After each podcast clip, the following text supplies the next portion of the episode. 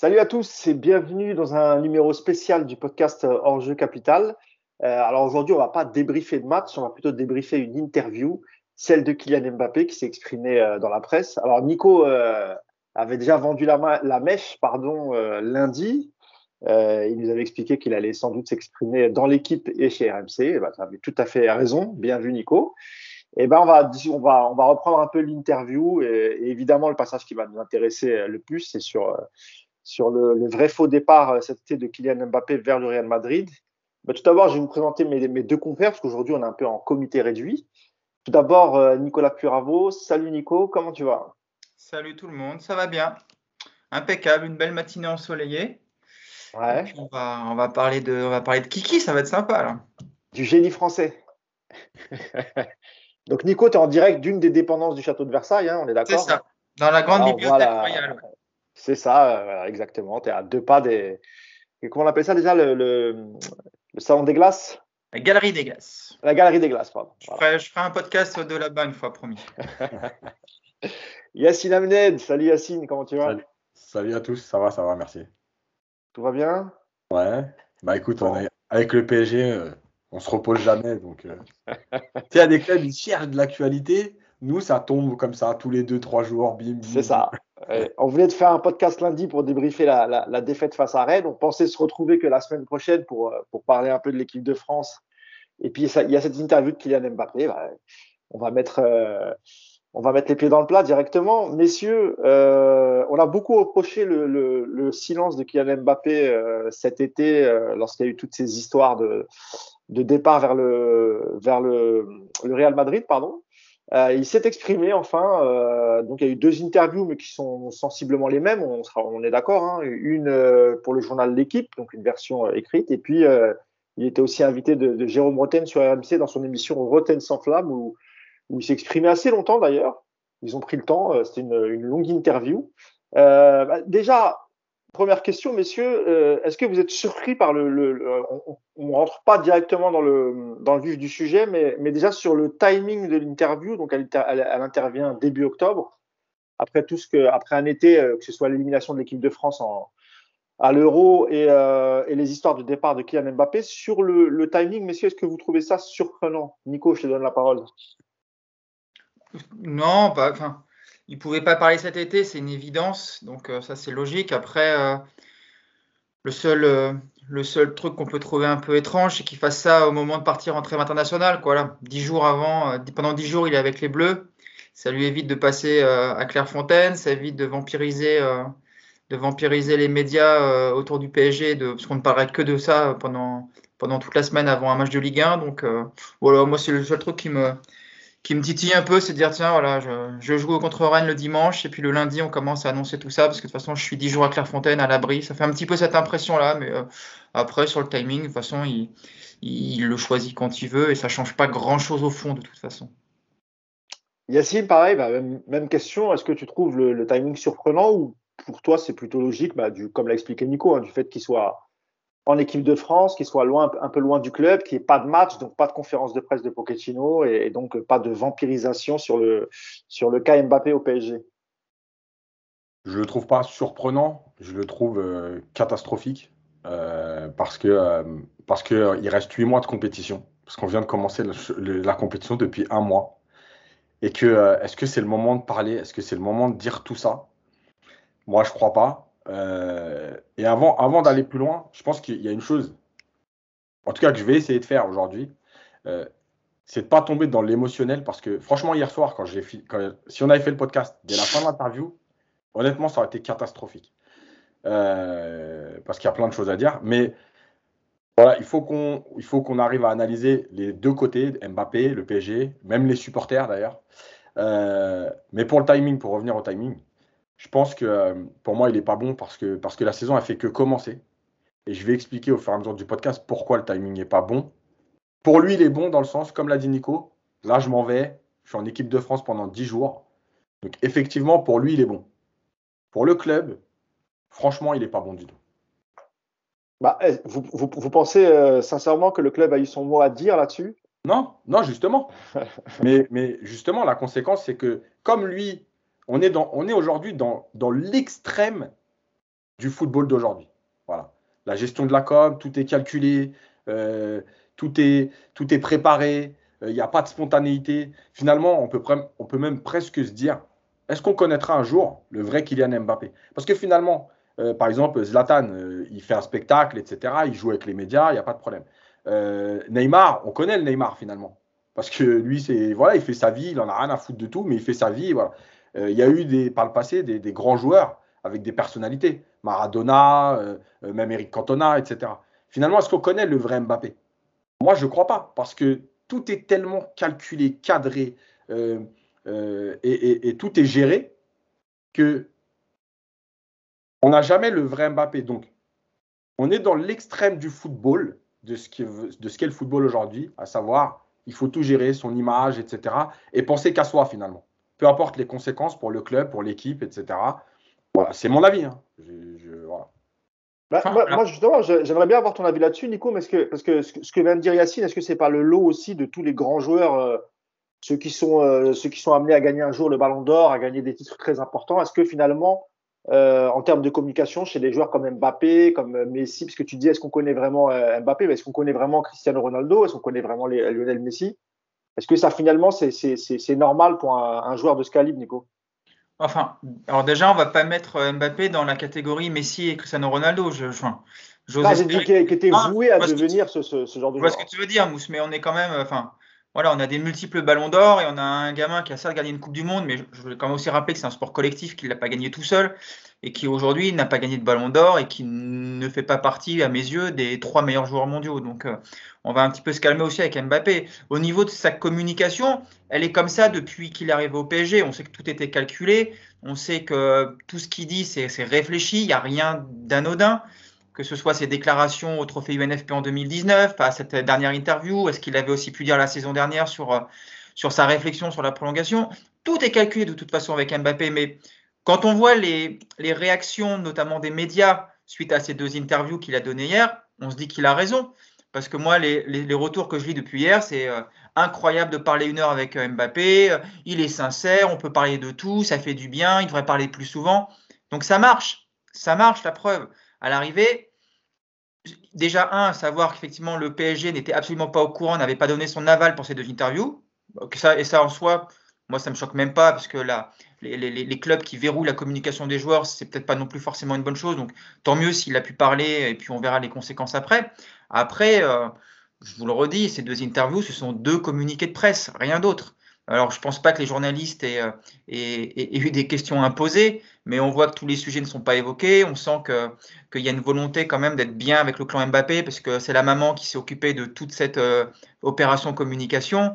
Et donc, effectivement, à l'arrivée, euh, c'est difficile. J'ai du mal à, comprendre les gens qui nous disent ça fait du bien de parler à un Mbappé franc, sincère. moi, j'ai justement l'impression qu'il n'y a, a, rien de franc et de sincère, puisque tout est calculé à l'avant. Donc, ça ne peut pas être franc et sincère. Alors, euh, juste, avant qu'on démarre le podcast, on, en parlait en off avec euh, Yacine. Je, te donne la parole, Yacine, mais c'est vrai qu'on a l'impression que, que tout est spontané. Enfin, c'est une, une, interview qui est archi bien cadrée, c'est clair, mais dans le ton qu'il a pris, on a l'impression que tout est spontané et que ça, ça au bout de, à la fin de l'interview, ça rend plutôt le joueur euh, sympathique aux yeux. Alors, peut-être pas des supporters parisiens, parce que je vais dire, ils sont pas dupes et on a compris un peu euh, ce qui s'était passé cet été. Mais, si tu sors un peu du, côté euh, supporter du, PSG, si tu es un amateur de football, tu te dis, tiens, le gamin, il est, vachement intelligent, ses, ses réponses, elles sont spontanées, il est sincère, il rigole et surtout, il n'occulte aucune question, Yacine. Ouais, mais, mais c'est exactement ça. C'est-à-dire qu'on est dans l'image. Il a vendu l'image du mec qui est euh, sincère, honnête, qui dit les choses. sauf que, comme le dit Nico, on voit bien que c'est de la complaisance à tous les étages, puisque on rebondit jamais sur ses réponses. En fait, il donne une réponse et on passe à la question suivante. Voilà, il a fait passer son message là-dessus. Il n'y a pas la, contradiction, enfin, personne n'a apporté la contradiction euh, et après on abordera les thèmes. Mais euh, voilà, exactement. C'est ça que tu veux dire, Yacine. Voilà, il n'y a pas de contradiction, il n'y a pas de, de, on rebondit pas sur la réponse. On a des questions, on les pose, il fait passer son message, on passe à la question suivante, il fait passer son message, on passe au thème suivant, et voilà, c'est tout est réglé. Et donc, c'est de la fausse spontanéité. Voilà. Ça paraît comme ça parce qu'il a ce ton, euh, comme tu dis, avec un peu de sourire. Euh, tu vois, tu as l'impression qu'il cherche ses mots, mais on voit bien qu'il sait très bien ce qu'il devait dire sur chaque sujet, sur chaque thème, qu'il savait qu'il n'allait pas être piégé. Voilà, c'était réglé. Mais est-ce que quelque part, Nico, c'est pas une, marque d'intelligence ce qu'il a fait? Parce que c'est pas donné à, n'importe quel footballeur, surtout de son âge, à 22 ans, de pouvoir tenir euh, après le, passif qu'il a eu cet été, de, traverser, de traverser l'interview tranquillement, sans perturbation, et en plus, encore une fois, euh, au final, ressortir avec une image, euh, voilà, de quelqu'un de mature, de très sympa, de très sincère, de très honnête. Est-ce que c'est donné à tout le monde, ça, Nico? Non, mais parce, parce que tu as aussi des. Est-ce que c'est donné à tout le monde d'avoir une interview? Alors, la, complaisance dont parle. Je ne sais pas si on peut parler de complaisance, c'est peut-être un, mot un peu fort, mais euh, encore une fois, c'est une interview qui est, euh, qui est vraiment ultra cadrée, ça se sent. Et tu vois, il y, a plein de sujets où, euh, où ça méritait justement d'aller le titiller un peu, d'aller d'aller chercher un petit peu des contradictions, de lui rappeler des propos qu'il aurait pu tenir, des, des attitudes. Enfin, il y a plein de choses où tu pouvais un petit peu aller le, un petit peu aller le, titiller, pas forcément pour le piéger, mais voilà, pour essayer de le, sortir un petit peu de ce cadre. Et en fait, c'est jamais fait. Donc, moi, j'ai la, sensation que ça fait un mois que cette interview est en préparation dans le clan Mbappé, que le discours il est rodé, qu'il est ultra carré et qu'à l'arrivée, il n'a plus qu'à sortir euh, avec, euh, avec sa verve. On, sait qu'il parle bien, on sait qu'il a ce petit sourire, on sait qu'il est, il est agréable comme ça à l'image. Et donc, il, fait très, il gère très bien cet exercice. Là où je suis d'accord, c'est que ce n'est pas donné à tout le monde parce que tout le monde n'est pas aussi à l'aise en parlant et face à des médias. Mais on, lui donne aussi quand même, sur l'interview que j'ai vue hier, on lui donne toutes les clés pour être à l'aise et pour pas justement être un petit peu déstabilisé. Donc, à l'arrivée, euh, il fait parfaitement ce qu'il sait parfaitement faire. Voilà, pour résumer. Yacine, euh, sur, la partie du jeu, euh, je sais qu'il y, a une réponse. Alors ça, ça a été plutôt dans le journal d'équipe, pas dans l'interview de, de, RMC, parce qu'on va, on va parler juste avant dans le, son, son, ses désirs de départ au mois d'août, là, fin juillet, d'après ce qu'il nous a dit. Euh, il y, a, une réponse dans le jeu, parce qu'on on, on, revient un peu sur le, recrutement de cet été. Donc, euh, il explique que lui est quand même très très content euh, du recrutement. Il parle d'Akimi, il parle de Nuno Gomez à la place de Nuno Mendes. il s'en mêlé un peu les, pinceaux. Donc, il parle évidemment d'Akimi, de, Ramos. Et, sur Messi, il y, a, un passage où, globalement, il dit quand tu, joues avec, quand tu es, tout seul, enfin quand tu es, la seule star, c'est ce qu'on comprend nous. Hein. À la rigueur, tu peut-être pas trop besoin de faire d'efforts pour le pour l'équipe, mais qu'aujourd'hui ils sont trois, donc il, s'inclut avec Neymar et Messi. Et donc, il dit, euh, quand tu as un joueur comme Messi dans ton, dans ton équipe, euh, évidemment que tu fais, tu, tu fais plus d'efforts, c'est normal euh, pour que lui puisse être en forme sur 90 minutes. Et euh, voilà, et, en gros, euh, moi, je veux bien courir si c'est Messi. Si c'était pas Messi, voilà, c'est moi la star, donc c'est aux autres de courir pour moi. C'est comme ça que toi, tu l'as tu l'as perçu. Ouais, mais je pense que c'est comme ça qu'il le dit, puisqu'il parle de hiérarchie. Il dit il y a une hiérarchie. Oui, oui, il parle de. Exactement, exactement. Donc ça veut dire que lui, il y a Messi, il est au-dessus de Messi. Messi est au-dessus de lui, donc il va courir aujourd'hui. Mais s'il n'y a pas Messi, lui, il est au-dessus des autres, il ne courra pas. Voilà. Ou en tout cas, pas tout le temps, pas quand il a envie. Et cette réponse, elle est, elle est mais catastrophique. Elle est catastrophique dans tout ce qu'on a dit depuis 4 ans, qui confirme. En gros, avant, il n'y avait pas Messi. Donc, de toute façon, il n'avait pas à faire les efforts. Il y avait des joueurs qui le faisaient pour lui. Qui les faisaient pour lui. La deuxième chose, mais moi, je suis dans le vestiaire. Mais vous imaginez pas, quoi. Quand il revient, je lui dis Attends, excuse-moi. Tu es en train de me dire que là, quand moi, je suis sur le terrain, donc moi, je suis, une petite merde. Donc moi, je vais courir pour toi. Et toi, tu vas me regarder courir. C'est ça que tu es en train de dire, clairement. Mais, mais t'as pété les plombs. T'as pété les plombs. mais c'est juste inadmissible cette réponse. Vous vous rendez pas compte de ce que c'est. C'est-à-dire qu'on est en train de parler de chercher, soi-disant, euh, nous en tout cas, hein, je n'ai pas l'impression que ce soit le PSG, euh, un collectif, euh, une équipe qui joue en bloc, qui défend, qui travaille ensemble. Lui, il est en train de nous dire que depuis le début, il y a une hiérarchie, il y a des joueurs qui sont faits pour pas courir. Non, mais au secours. Mais au secours. Mais si ça plaît aux gens, tant mieux. Tant mieux si vous pensez que c'est l'histoire du foot, il paraît, parce qu'on m'a répondu ça en plus. C'est l'histoire du foot. Les grandes stars, c'est comme ça. Mais, mais, dans quel film? Et en plus, tu le dis pas comme ça parce que c'est tellement méprisant pour les autres. C'est-à-dire que les autres avec qui je joue, je ne me dépouillerai pas pour eux. Moi, je suis là pour terminer le travail. C'est Franchement, c'est inadmissible. Et c'est aussi, euh, il dit en gros, il faut accepter quand tu as, un joueur comme Messi, qu'il faut accepter que lui marche et que nous, on court pour lui. Oui, Oui, mais, mais, mais encore une fois, cette hiérarchie, c'est-à-dire qu'il l'accepte parce Donc, que. si lui l'accepte, ça veut dire que Pochettino l'accepte aussi alors? Ça, on va y revenir après parce que j'ai beaucoup de choses à dire sur Pochettino, justement. ah, Nico, je te pose la même question sur ce passage-là parce qu'il y, y, a eu ce passage-là dans l'équipe, mais aussi dans RMC. Euh, c'est surprenant parce qu'on sait que c'est quand même un joueur qui est plutôt individualiste, même s'il est capable aussi de, de, jouer avec les autres. Il est, il l'est moins euh, peut-être ces deux dernières années, mais il a parlé quand même beaucoup de collectif.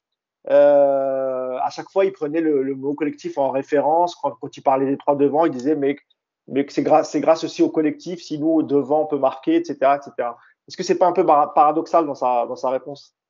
Je ne sais pas si c'est paradoxal, mais en tout cas, ce, passage, c'est une formidable publicité pour le mercato de, du Real Madrid parce que effectivement, il sera bien au Real parce que imaginez euh, ce genre d'état d'esprit dans un club comme Liverpool, qui est aujourd'hui un des clubs qui, pourrait l'accueillir.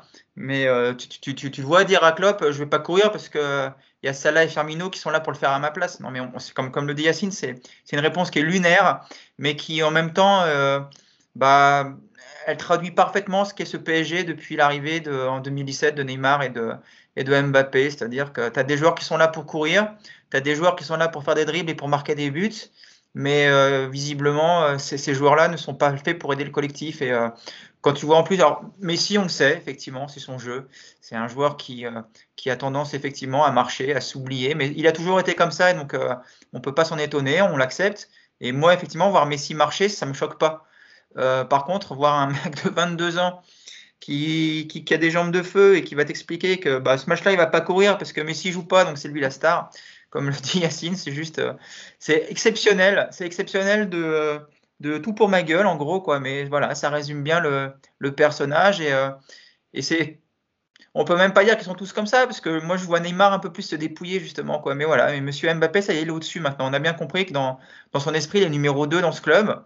Voilà, donc il y, y, a Messi qui est intouchable, et puis après il y a, y a Monsieur Mbappé. Donc effectivement, euh, euh, comme il va être numéro 1, bah il n'y a plus que Messi à éliminer, ça va être compliqué. Donc on comprend mieux aussi ses volontés de départ. Donc c'est euh, assez révélateur de ce qu'est le football aujourd'hui enfin une partie du football aujourd'hui. Et puis c'est surtout très révélateur de sa vision du, euh, du PSG, quoi. Voilà, c'est voilà, il est au-dessus des autres et donc il n'a pas à courir, c'est bah, tant mieux. Bah. Enfin, d'un autre côté, il n'avait pas besoin de le dire, on l'avait vu, hein, qu'il courait pas, donc il n'y avait pas de souci par rapport à ça. Euh, on se posait de, la question dans, dans, le dernier podcast, savoir euh, est-ce qu'il travaille vraiment, est-ce comment est-ce qu'il travaille? Et hier, il y a une question qui est, qui est revenue euh, où il répond que euh, effectivement avec ses trois derniers coachs au PSG, donc il parle d'Emery, Tuchel et, et, euh, et, Pochettino, qui faisaient beaucoup beaucoup de vidéos. Euh, on apprend aussi que c'est un joueur qui, qui, regarde tous les matchs de Ligue 1, qui regarde les multiplex, qui étudie l'adversaire. Là aussi, on a, on, a, on, a, on a du mal parfois à le croire parce que si, si, si enfin, euh, la, la, manière dont ils abordent les matchs, alors je parle de Ligue 1, alors peut-être qu'en Ligue des Champions c'est peut-être plus vrai, mais, mais on a l'impression qu'en Ligue 1, finalement, ils étudient pas tant que ça l'adversaire, même si lui nous dit le contraire. Euh, même si encore une fois il y a eu euh, huit victoires et une défaite, mais on peut reprendre aussi les matchs de, de, de la saison dernière. Euh, Est-ce que tu le crois véritablement, Yacine, quand tu dis qu'ils font pas mal de, de vidéos pour étudier l'adversaire, donc un travail plutôt tactique? Ouais, mais Parce qu'on on le voit pas trop sur le terrain en fait, ça, tu vois. Ouais, mais moi je pense qu'il parle de la Ligue des Champions. Je pense qu'en fait on a, on a encore une fois le résumé de ce qu'on voit. Euh, à savoir que oui, je pense qu'ils font un travail sur la Ligue des Champions parce que tous les matchs du PSG sur la Ligue des Champions, on a vu qu'il y avait des choses préparées euh, dans la façon de défendre, là où était placé le bloc, sur quel côté euh, insister, que ce soit le Bayern, que ce soit Barcelone. Euh, voilà, on a vu des choses. La première mi-temps face à City, voilà, on a vu des choses. Donc, moi, je pense que ces matchs-là sont préparés, mais je pense que en Ligue 1, non. Et en fait, on a ce qu'on voit tout le temps. Ça veut dire que oui, cette équipe en Ligue des Champions est capable d'élever son niveau parce qu'il y a des choses préparées, mais qu'en Ligue 1, même le coach, etc., moi je pense qu'il reste sur cette idée de on est au-dessus. Il n'y a pas besoin de préparer euh, les, les, lacunes de Clermont, euh, de, de Troyes ou de Reims, ça passera. Voilà, on a le résumé de ce qu'on voit. Bah, du coup, pareil, hein, je, te, je, te, je, te pose, pose aussi cette, cette question. On a l'impression que qu'effectivement, en Ligue 1, les matchs, euh, d'abord, je sais même, est-ce qu'ils ont vraiment le temps de le préparer? Parce qu'entre les matchs internationaux, l'enchaînement des matchs tous les trois jours, mais c'est vrai que sur, le côté, euh, on fait pas mal de vidéos avec, euh, avec Pochettino. Ouais, on a, plus l'impression qu'ils la font quand c'est la Ligue des Champions, parce qu'en Ligue 1, il y, a des équipes, que tu peux facilement analyser, donc tu peux facilement contrer sur le, sur le terrain, et pourtant, c'est des choses qu'on ne voit pas. Ouais, je sais pas. Faudrait, faudrait qu'on soit dans, le secret des entraînements pour avoir un petit peu tout ça. En tout cas, moi, ce que je préférerais, c'est qu'ils fassent moins de vidéos et plus de tactiques pour euh, travailler eux déjà leur, leur propre jeu. On voit qu'il y a, il y a du boulot cette année pour euh, que tout ça fonctionne. Donc, euh, effectivement, s'il faut choisir entre une heure d'analyse du jeu de Clermont et puis une heure sur le terrain pour analyser, pour mettre en place des systèmes de passe, des, des circuits, des, des, courses coordonnées ou ce genre de choses, bah, je pense qu'il vaudrait peut-être mieux privilégier déjà le PSG plutôt que de, de chercher à analyser les autres. Après, euh, après je sais pas, voilà, peut-être qu'effectivement, euh, peut-être qu'ils analysent tous les, les, joueurs de Ligue 1. Il dit surtout que lui, il les connaît parce qu'il regarde beaucoup le foot à la télé. Euh. c'est ce que j'ai dit, voilà, il regarde les multiplex, il regarde les rencontres. Et tu vois où c'est. Alors là, on va dire que je m'acharne, mais je trouve que quand il parle comme ça, même, même ça, ça sonne faux. J'ai l'impression qu'il fait ça parce que c'est Thierry Henry qui, est connu pour, dans le milieu pour effectivement bouffer énormément de football. Alors lui, pour le coup, c'était un, un, vrai mangeur de match. Euh, et j'ai l'impression quand il dit ça, Mbappé, c'est pour euh, avoir un peu cette image de, du Thierry Henry, du, du, nouveau Thierry Henry, voilà, du, de cet attaquant élégant qui, qui s'intéresse au foot, à ses adversaires et tout. Tu vois, j'ai même l'impression que cette réponse, elle est, même celle-là, je la trouve pas spontanée. C'est horrible, hein, ça se trouve. En plus, peut-être qu'il passe effectivement c'est c'est samedi et des dimanches à regarder de la Ligue 1. Bah, écoute, euh, j'ai envie de dire, tant mieux pour lui. Euh, moi, le jour où j'aurai euh, la vie d'un Mbappé, je ne passerai pas mes week-ends à regarder de la Ligue 1, ça je vous, le confirme. Déjà que là, je ne regarde pas trop la Ligue 1, donc euh, je pense que j'aurai autre chose à faire de mes week-ends. Mais tant mieux s'il si, si, se régale devant un, un Metz 3 le samedi soir en multiplex, tant mieux pour lui. je n'envie pas sa vie, du coup. Enfin, j'envie le... pas ses week-ends, plutôt. Je disais donc, sur le comportement, l'image qu'on avait vue lors, lors, de sa sortie alors je sais plus si c'était euh, Montpellier ou euh, c'était Montpellier, hein, ouais. euh, où euh, il est au moment du deuxième but, il est, euh, il est agacé sur le banc, il est filmé, il est à côté de Ganagay et il dit si c'était moi ce clochard, il m'aurait pas fait la passe. Donc on revient sur ce passage-là et lui, il avoue, il n'y a pas de tabou, il dit qu'effectivement qu'il a dit cette phrase et, et, et, que ce sont des choses qui, qui arrivent dans le, dans le foot, dans un vestiaire, etc. Et il dit, il ajoute même que c'était pas la première fois avec Neymar qui qui s'était pris la tête. Qu'est-ce que vous avez pensé de, de cette réponse sur ce, sur ce passage? Vas-y, Nico. Est-ce qu'il a raison, Yacine, ou c'est pareil, c'est un peu de, de, de, non-dit ou de la langue de bois? Non, il a, il a raison. Bien sûr que c'est des choses qui se disent euh, dans le, sur le terrain, et des fois, il y a des joueurs même qui s'insultent. Euh, voilà, il y a des réactions à chaud. Maintenant, moi, j'ai. Encore une fois, hein, premièrement, il est sur le banc. Paris vient de marquer. On est d'accord que Paris menait que 1-0. C'est-à-dire que Paris vient de marquer. Et lui, il pense à ça. Donc ça, c'est la première chose. La deuxième chose, c'est que, alors peut-être que je suis parano, hein. depuis euh, dix 10 ans à peu près, les joueurs, même quand ils demandent de l'eau au banc, ils mettent la main devant la bouche. Ce jour-là, il ne met pas la main devant la bouche. Il l'exprime comme ça, naturellement, tranquille. Bon, moi, je pense qu'il avait un message à faire passer là-dessus. Ça, c'est clair. Voilà. Regardez bien, il ne me donne pas le ballon. comme ça, c'est clair. Après, il n'avait pas d'autre choix que de l'assumer. Ah, tu penses vraiment que lui s'est dit à ce moment-là, la caméra est sur moi, je vais faire passer le message? C'est peut-être juste aussi de la frustration et, c'est sorti comme ça. Non, je ne pense pas qu'ils se disent la caméra est sur moi. Mais en gros, bah, si on me filme à ce moment-là, je m'en fous. Voilà. Parce que, regardez bien, les joueurs aujourd'hui, ils ne parlent, ils parlent plus qu'avec la main devant la bouche tout le temps. Oui, c'est vrai. Même à l'échauffement et tout. Donc pourquoi là sur le banc Voilà. Maintenant, sa réaction, moi, je suis désolé. Moi, là, je, le, fais en tant que supporter du PSG. L'équipe, elle vient de marquer. Elle est menée que 1-0. Elle mène 2-0. Donc, le break est fait. Le match, il va être, il va être plié. Et la première réaction que tu as, c'est de dire Tiens, t'as vu, il lui a donné le ballon. Non, mais continue à croire qu'il est collectif. Hein. Moi, il n'y a aucun problème. Hein. Vous avez le droit de croire ce que vous voulez. Mais cette réaction, elle veut tout dire. Et ne me parlez pas de frustration et tout. La première chose, quand même, c'est d'abord d'être content pour ton équipe qui va prendre trois points contre Montpellier au parc et qui va pas être en galère euh, sur une dernière action à faire un partout, etc. Moi, c'est comme ça que je le vois. Maintenant, encore une fois, hein, je me trompe peut-être. Nico? Bah, pas mieux, euh, ça, résume ce qu'est Mbappé. Hein. Euh, c'est les stats perso avant, avant le collectif. Moi, j'en suis persuadé aujourd'hui.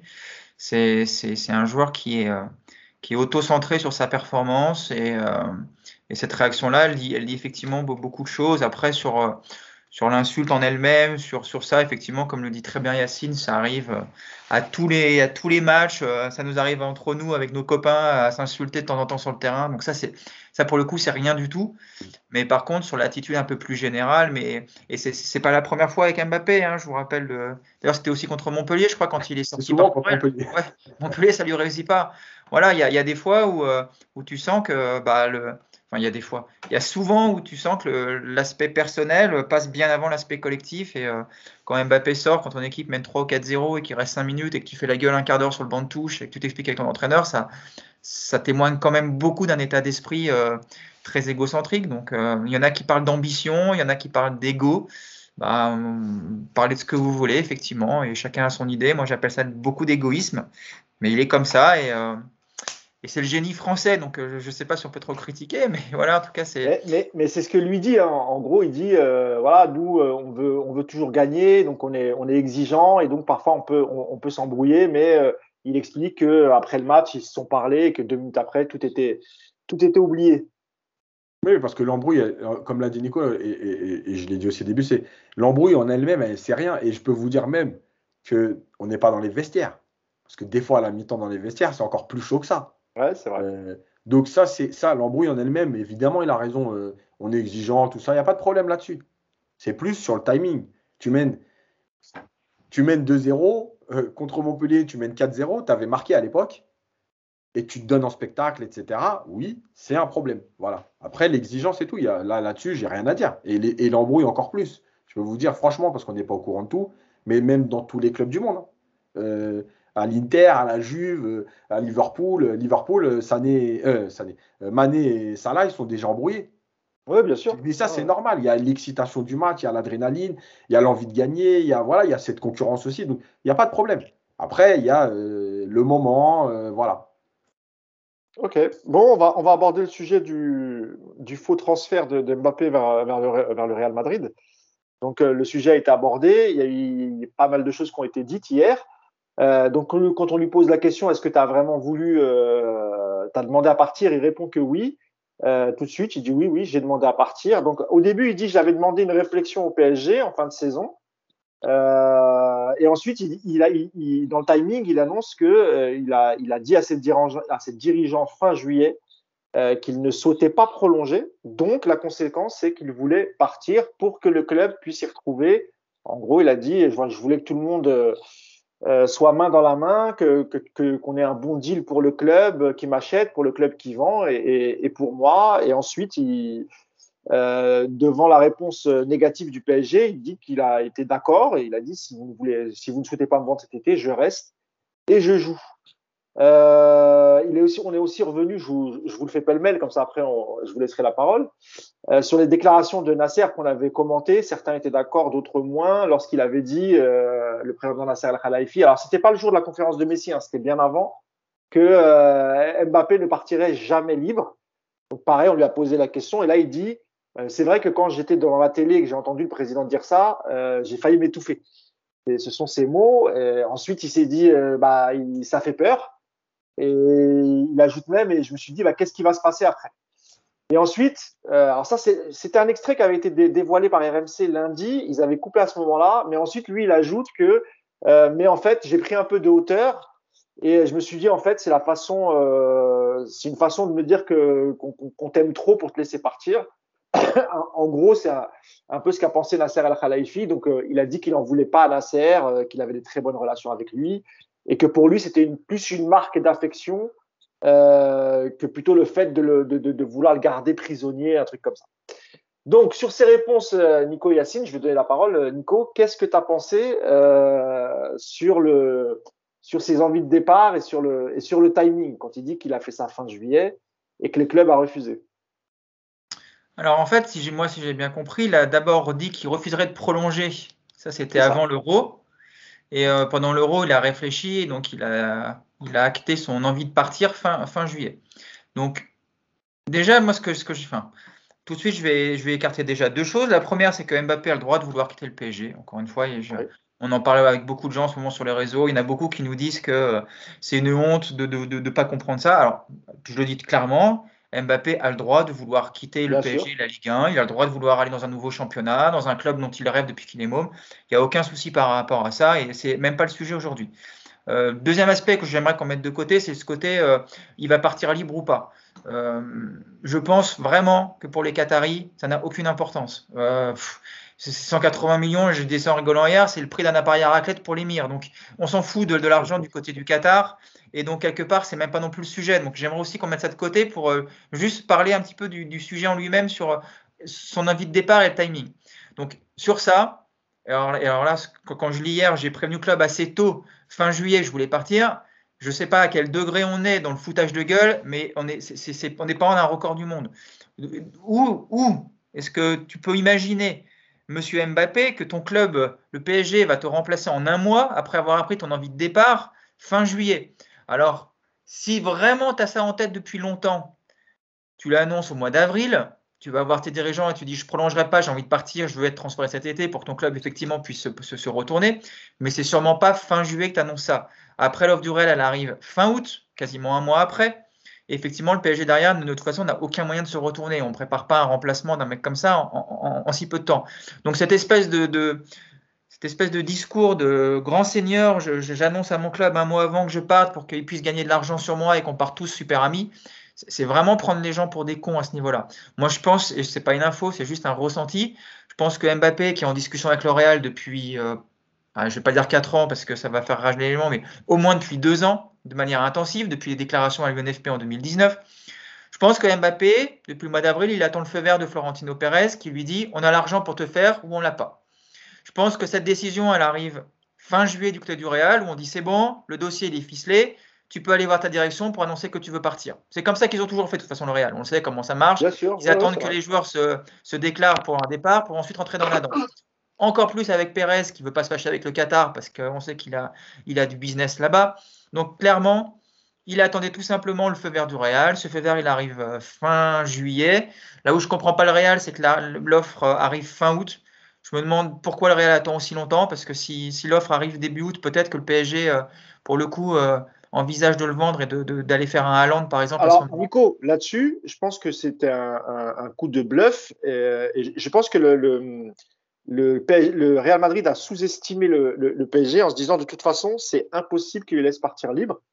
Donc, ils seront obligés, même à trois jours de la fin euh, du mercato, d'accepter cette offre. Sinon, à partir de janvier, euh, et c'est pour ça que c'est pour ça qu'ils ont mis du temps, parce que de toute façon, euh, honnêtement, le Real, qu'est-ce qu'ils avaient à perdre? Soit ils acceptaient et ils étaient contents parce qu'ils faisaient venir une, une, star comme Mbappé, soit ils refusaient et ils avaient encore toute leur chance de l'avoir, encore mieux de l'avoir gratuitement euh, parce qu'on sait qu'à partir de janvier, Kylian peut, signer au Real Madrid euh, euh, gratuitement sans, indemnité de transfert.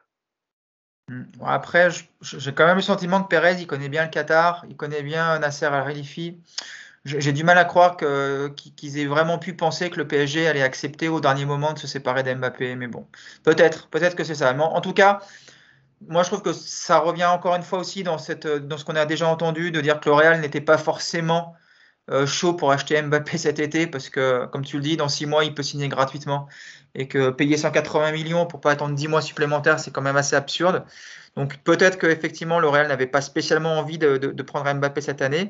Et puis euh, Mbappé, en procédant ainsi, bah, qu'est-ce qu'il fait? Et là, on revient un petit peu dans ce qu'on disait au début avec, avec sa communication, c'est que tout simplement, il met, euh, il se il dédouane quelque part. Il se dédouane de ce qui va se passer au mois de juin quand il va partir gratuitement en disant bah voilà, moi il y a l'été dernier, j'ai proposé, euh, proposé mon départ un petit peu avant pour qu'on puisse me vendre. On n'a pas voulu, maintenant c'est plus mon problème. Voilà. Donc, euh, mais encore une fois sur le timing qu'il annonce, eh, franchement, franchement, c'est du très très très gros foutage de gueule. Bah Yacine, ta réaction sur, euh, sur, ces, sur cette déclaration de, de départ, est-ce que tu es, d'accord avec Nico? Et est-ce que pour toi c'est vraiment du, du foutage de gueule? Et c'est surtout pour, euh, pour préserver son image dont on sait que c'est très important pour, pour lui. Et donc, on, l'a vu d'ailleurs tout au long de, de l'interview, quels que soient les sujets. Hein. À chaque fois, il essaye de, de, voilà, de, de, préserver un peu son image et de. Je dis pas qu'il rejette la faute sur le, sur le PSG. Hein. En tout cas, il dit, voilà, il, dit, moi, j'ai voulu euh, partir euh, pour que tout le monde s'y retrouve, mais c'est Paris qui n'a pas accepté. Accepté. Moi, donc, je me suis rangé, j'ai fait un pas sur le côté et j'ai dit que je restais Et, d'ailleurs, il enchaîne en disant J'ai rejoué, j'ai marqué pour mon club, tout va bien, je suis heureux. Non, mais il est grand seigneur, faut le dire, faut reconnaître quand même. Grand seigneur. C'est-à-dire qu'il a offert son transfert au PSG. Prenez l'argent. Euh, au dernier moment, mais prenez l'argent, je vous offre. Vous voulez pas, tant pis pour vous. Euh, désormais, euh, je vais partir gratuit, mais c'est vous qui avez refusé en fait. C'est ça. Donc il a le beau rôle. En tout cas, il se le donne. Sauf que, évidemment, quand tu suis un peu le foot depuis, depuis quelques années, tu sais très bien que tout ça, c'est du vent. la première chose, juste pour revenir sur l'idée globale des deux interviews et la complaisance dont je parlais tout à l'heure, sur RMC, Roten, il lui dit Tu as, annoncé au PSG que tu voulais partir euh, début août. Non, non, fin août. Euh, non, fin juillet. Ah ouais, d'accord. Bah, déjà, il se fout de notre gueule. Non, parce qu'on dirait qu'il vient d'annoncer qu'il a annoncé quatre mois avant. Je veux dire, entre début août et fin juillet, il y a quatre jours. Donc, ne nous fait pas croire que c'est les quatre jours qui font la différence. La deuxième chose, c'est que là où il se donne le beau rôle, c'est que même s'il l'avait annoncé au mois de mars, ou même s'il l'avait annoncé le 30 mai à la fin du championnat, en vérité, on s'en fout qu'il annonce son départ quelque part. Parce que c'est l'offre du Real qui, crée quelque chose. Si le Real ne vient jamais, il peut l'avoir annoncé le 20, le 20 janvier son départ. Il n'y a pas d'offre, il n'y a pas d'offre. Donc, euh, il, peut, il peut dire, je l'ai annoncé fin juillet, il y avait le temps. OK? Mais sauf que l'offre, si elle arrive le 29 août, tu vois, c'est pas toi qui décides. Et évidemment que le Real est un habitué de ce genre de stratégie euh, à savoir l'histoire de je veux venir. Voilà. Maintenant, il a annoncé officiellement quand même qu'il n'y avait qu'un seul club cet été qui pouvait rejoindre, c'était le Real. La Pérez, c'est ce qu'il attend depuis toujours. Voilà, bref.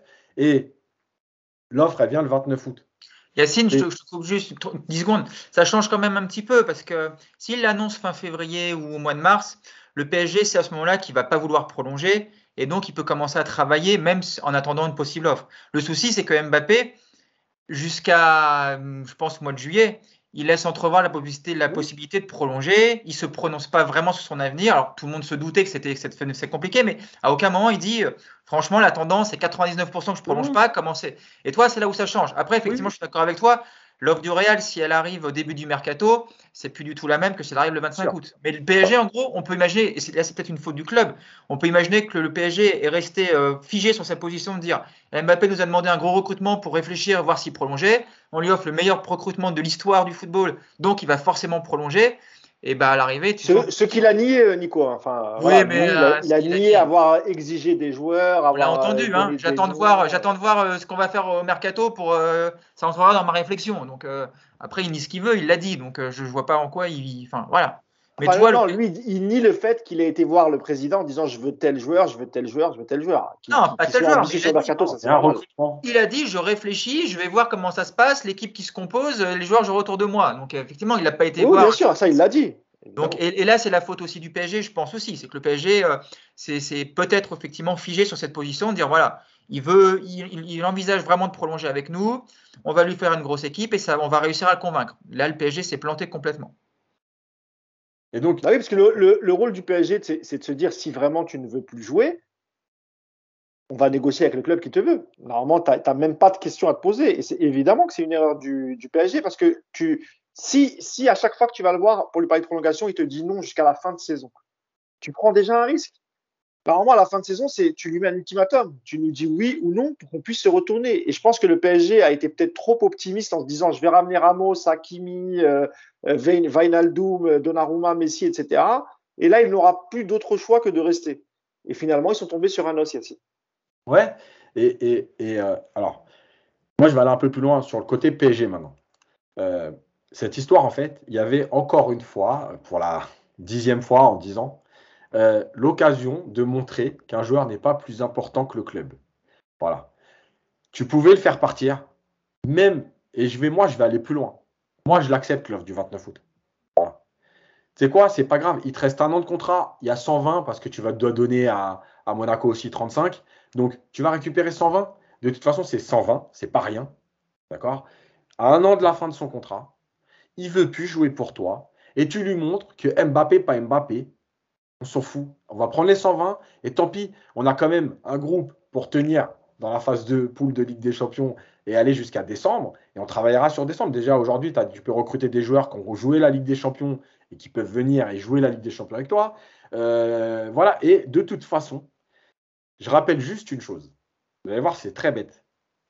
Mais quelle est l'équipe qui a gagné la Ligue des Champions avec Mbappé? Il n'y en a pas. Donc il peut partir, ça ne veut pas dire que tu ne vas pas gagner la Ligue des Champions. Toutes les équipes qui ont gagné Ligue des Champions, il n'y avait pas Mbappé. Donc arrêtez de croire que c'est lui ou, que lui qui va. C'est la stratégie du PSG, elle est très mauvaise. Elle est, elle est, de ce côté-là, elle est catastrophique. Tu avais l'occasion d'envoyer un message, tu avais l'occasion de lui dire Ok, tu te prends pour plus important que nous, tu dégages, nous on va prendre l'oseille, il propose 160, on prend 160, ciao, bon courage. Maintenant, moi je rejoins Nico aussi sur deux choses. La première, c'est que s'il veut partir, salut. Moi je l'ai toujours dit, les joueurs, ils vont passer, continuer à passer. Nous, on continuera à supporter le PSG et tant pis. Euh, et la deuxième chose, c'est que, et ça, c'est une chose importante, c'est qu'il ne nous doit rien. En fait, les supporters aussi, ils pensent qu'à un moment donné, les joueurs te. Mais en fait, il ne nous doit rien. Il est payé pour faire un travail, il s'est arrangé, il y a des retombées économiques de chaque côté, etc. Évidemment, il ne doit rien. Par contre, par contre, là où il ne restera pas dans l'histoire du PSG en tant qu'être humain, quand je dis il ne nous doit rien, c'est que s'il a envie d'être aimé, ceci, cela, en fait, il y, a une, attitude à avoir. Et c'est pour ça que des Lavezzi, des Sorines, euh, en fait, ils restent plus dans, ton, cœur, entre guillemets, de parisien, parce qu'ils t'ont donné des choses humainement. Euh, voilà, ils ont tout donné. Il n'y avait pas de, calcul. Il y avait pas. Voilà, lui, il est que dans le calcul. Donc super, ça a été, ça va rester un des joueurs de légende en termes de stats. Tu vois. Mais moi, je ressens rien pour ce mec. Tu vois il part, ça me touche même pas, je m'en fous. Tu vois C'est vrai qu'en termes d'image, par exemple, comparé à un Cavani, et là je parlerai plutôt du, public du parc, hein, euh, tu as l'impression que même si Cavani il est parti un peu par la, par la petite porte, euh, il, a, il, a, beaucoup plus été aimé par les, supporters et notamment par les, ultras qui l'ont toujours défendu, qui ont parfois même scandé son nom juste pour un penalty pour qu'il puisse égaliser le, record d'Ibra par exemple. Mais tu sens que cette filiation, ce rapport avec les supporters entre, euh, envers, envers Kylian, il est quasi inexistant. Quoi. Non, il a fait son métier. En fait, au PSG, il fait son métier. Il on dirait qu'il n'y a pas d'attache, quoi. Tu vois ce que je veux dire Il vient juste faire son métier. S'il marque des buts, on est content parce que Paris gagne, mais on s'en fout que ce soit lui ou un autre. Alors que, comme tu le dis, l'histoire de Cavani, par exemple, tu avais envie que Cavani marque ce 200e but. Pour lui, voilà, c'est ça. du club, etc. Lui, on s'en fout. Voilà, tu marques. Mais même un mec, tu vois, Yacine, Nico, je sais pas si tu es d'accord, mais même un mec comme Pastore, tu vois, quand il est revenu euh, la dernière fois, et pourtant, tu vois, Pastore, tout au long de, son passage au PSG, moi, je l'ai toujours, euh, j'ai toujours kiffé. Je pense que tous les trois, on est à peu près sur la même longueur d'onde sur, sur Pastore, parce que c'est un joueur magnifique à avoir joué. Et, moi, qui avais un peu euh, quelques infos sur les coulisses du club, c'est aussi un, humainement, mais c'est un mec adorable, qui était apprécié par les salariés du camp des loges, par, par les petits, euh, de la simple femme de ménage aux, préparateur physique. C'est un mec qui disait, voilà, humainement, c'est un grand monsieur, euh, Pastore, tu vois. C'est quelqu'un qui, va dire bonjour à tout le monde, qui est toujours souriant, qui Et, c'est vrai que, par exemple, sur Neymar et Mbappé, on, a du mal à retrouver ce côté, le côté humain, en fait, qui fait que les supporters sont attachés à toi. Nico bah, euh, Je pense que déjà, l'histoire du départ raté ou pas pour un joueur, ça rentrera pas, ça rentre pas en compte dans, ce qu'il t'a offert et dans, dans l'amour que tu as pu lui porter. Quoi. Euh, c'est sûr qu'aujourd'hui, je pense qu'un joueur comme, Francis Liasser aura plus été aimé par les supporters du PSG, enfin au moins une partie, que par un Mbappé. C'était terrible hein, d'en arriver de dire ça, mais euh, c'est ce qui va rester comme trace. Humainement, Mbappé, il, a, il aura rien laissé. Il aura rien laissé parce qu'il n'a pas assez donné dans sa manière d'être, dans sa manière de voilà, dans son comportement d'une manière générale, c'est ce qu'on a déjà dit tout à l'heure. Et euh, c'est pas un hasard s'il n'y a pas de chant euh, au parc à l'honneur de Mbappé un attaquant de 20 ans, champion du monde, euh, futur star, euh, futur prodige mondial, il a pas sa chanson, tu vois, c'est pas anodin tout ça. Et effectivement, des mecs comme Pastore, euh, bah, Pastore, reviendra au parc encore pendant 30 ans et il sera toujours ovationné parce que parce qu'on sent qu'il a aimé le PSG. Alors, je pense que Mbappé aime le PSG. Il n'y a pas de souci par rapport à ça. Mais ce que les gens vont lui reprocher, c'est qu'il n'a en fait vu le PSG que comme un tremplin dans sa carrière et, euh, et bah forcément, quand, tu, quand tu, tu, arrives dans un club en te disant bah dans 4 ans, l'objectif c'est de me barrer quoi qu'il arrive, bah c'est qu'il n'y a pas de spontanéité. Lui dit qu'il n'a pas de plan de carrière, que, et on ne peut pas le croire, c'est juste pas possible. On sait qu'il y a ce plan de carrière qui existe. Et, euh, et c'est ça aujourd'hui. Lui, il parle, il parle d'ambition. En gros, il dit qu'il n'a pas un plan de carrière bien établi en se disant je fais 4 ans à Paris, 3 ans à Madrid, 2 ans à Manchester, que sais-je. Euh, voilà, il parle, il parle d'ambition, que c'est quelqu'un de très ambitieux. et que, pas son rêve pour lui, c'était un bon point. Donc, c'est pas son rêve depuis tout le temps d'aller au Real, mais d'abord de passer par le PSG pendant 3 ou 4 ans. Donc, ok. Donc, c'est pas un plan de carrière. Il appelle ça comme il veut, mais en l'occurrence, voilà. Il, avait, il a planifié tout ça. Et c'est ça aujourd'hui qui, qui, te rend ça. Un mec comme Sorin, il a passé qu'un an au PSG. Un an. Et pourtant, le gars-là, dès qu'on dès, en parle de Sorine, tu vois les commentaires, ce mec-là, il est, il est adoré. Parce que ça a été un an qui, n'a pas été calculé, ça a été un an de. Voilà, ça a été juste un échange avec les gens. Il a tout donné, ça a été naturel. Au bout d'un an, il est parti. Un mec comme euh, quand, quand, Leonardo n'était pas resté longtemps au PSG, c'était pareil.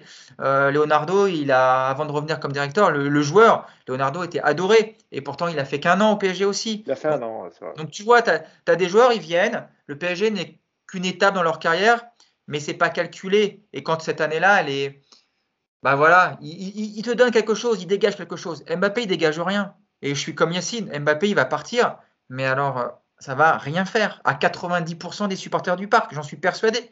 Ibra, quand il est parti, euh, moi j'ai passé l'âge de chouiner dans un stade pour un joueur. Ibra, quand il est parti, ça m'a vraiment fait quelque chose. Putain, j'ai trouvé que c'était fort en émotion. Je te parle même pas de Pauletta Audrey où j'étais jeune et je pense que bah, il, a, il, a, tellement marqué euh, de son empreinte cette équipe du PSG. Ibra, c'est vrai que, que, Et après, il avait des côtés qu'on n'aimait pas, hein, je, je, je, suis d'accord. Mais c'est vrai qu'Ibra, quand il est parti, il a laissé un vide. Et je pense qu'Mbappé ne le, laissera pas de, de vide. Mais non, il n'y a pas de vide. Et puis, c'est même pire que ça. Si tu prends, l'été dernier, si tu prends tes 180 millions et que tu fais venir à Haaland en remplacement, mais qui va, qui va se plaindre? Au contraire, tout le monde aurait dit mais quel coup formidable Tu t'es débarrassé d'Mbappé, tu as pris du pognon, tu en as gardé un petit peu et tu fais venir Haaland, mais c'était gagnant sur tous les tableaux. Voilà, et ça, Mbappé, je pense qu'il en a aussi conscience, qu'il n'a pas cette cote d'amour, même par rapport à Neymar. Neymar est plus apprécié qu'Mbappé, j'en suis persuadé. Euh, et, et, là, maintenant, ce qui va être terrible pour Mbappé, c'est que je pense que les six derniers mois de la saison, il va vivre euh, dans, au mieux l'anonymat, au pire la haine. Voilà. C'est-à-dire que moi, je pense qu'il va être complètement sifflé maintenant au parc. C'était un peu mitigé en tout début de saison, ça s'était calmé là récemment. Là, je pense que cette interview, ça va mettre vraiment le feu aux poudres. Et je pense qu'il va être, euh, je vous dis, au mieux, ce sera l'anonymat complet, mais je ne crois pas. Et je pense qu'il va vraiment se faire siffler maintenant à chaque sortie au parc. Bah, là-dessus, c'est bien que tu en parles et, après on passera au sujet équipe de France. Et la, la, question lui a été posée sur sa réaction lorsqu'il était revenu euh, donc à la fin du mercato, premier match au parc, il avait été sifflé. Euh, on va pas se, va pas se cacher, c'était euh, rapide au début, puis après il a retourné le public et le public l'a applaudi lorsqu'il a marqué. Mais il a été très intelligent parce que tu vois, il, on a l'impression qu'il anticipe aussi ce qui va se passer jusqu'à la fin de saison en disant non mais moi je les comprends, c'est tout à fait compréhensible. Ils ont entendu que des rumeurs, des ragots, ils n'avaient pas toutes les informations. Et donc si moi-même j'étais en tribune, j'aurais sifflé euh, juste en fonction des, articles de presse que j'ai lus ou des débats qu'il y a eu sur moi. moi, je trouve qu'il a été plutôt malin.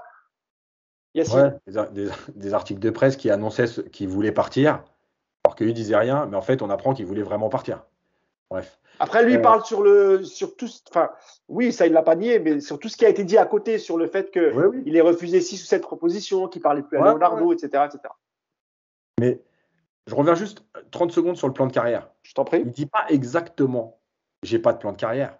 Il dit on ne peut pas avoir un plan de carrière précis parce qu'on ne sait pas ce qui peut se passer. C'est pas pareil. C'est-à-dire que son plan de carrière, il est établi, sauf que par exemple, on peut revenir à 2019 et le Covid.